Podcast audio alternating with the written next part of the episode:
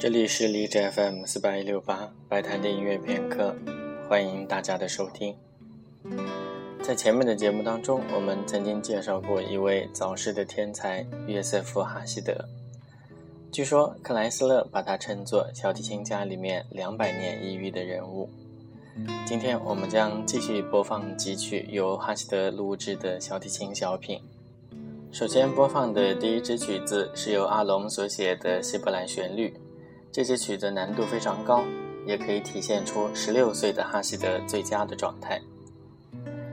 第二支曲子是小提琴名曲《沉思曲》，这首本来是歌剧《泰伊斯》当中的一首间奏曲，后来被改编成了小提琴曲，结果最后。这首改编曲的名气比歌剧还要大得多，很多人是因为这首沉思曲才去了解马斯涅原来所写的歌剧《泰伊斯》。第三曲幽默曲，原本这是德沃夏克所写的一支钢琴曲，后来经克莱斯勒改编成了一支非常可爱的小提琴小曲。这首曲子录制的小提琴家非常多，所以要用这支曲子来表现出自己的个性。也是很不容易的事情。第四支曲子是由埃尔加所写的《任性的女子》。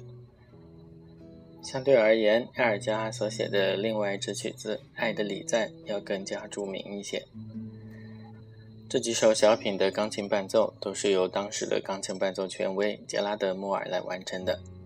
还有一件事能够说明哈希德小提琴的才能有过人之处。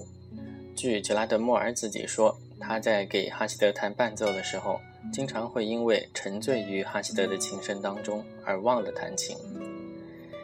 下面就请大家一起来听能把杰拉德·莫尔迷倒的哈希德。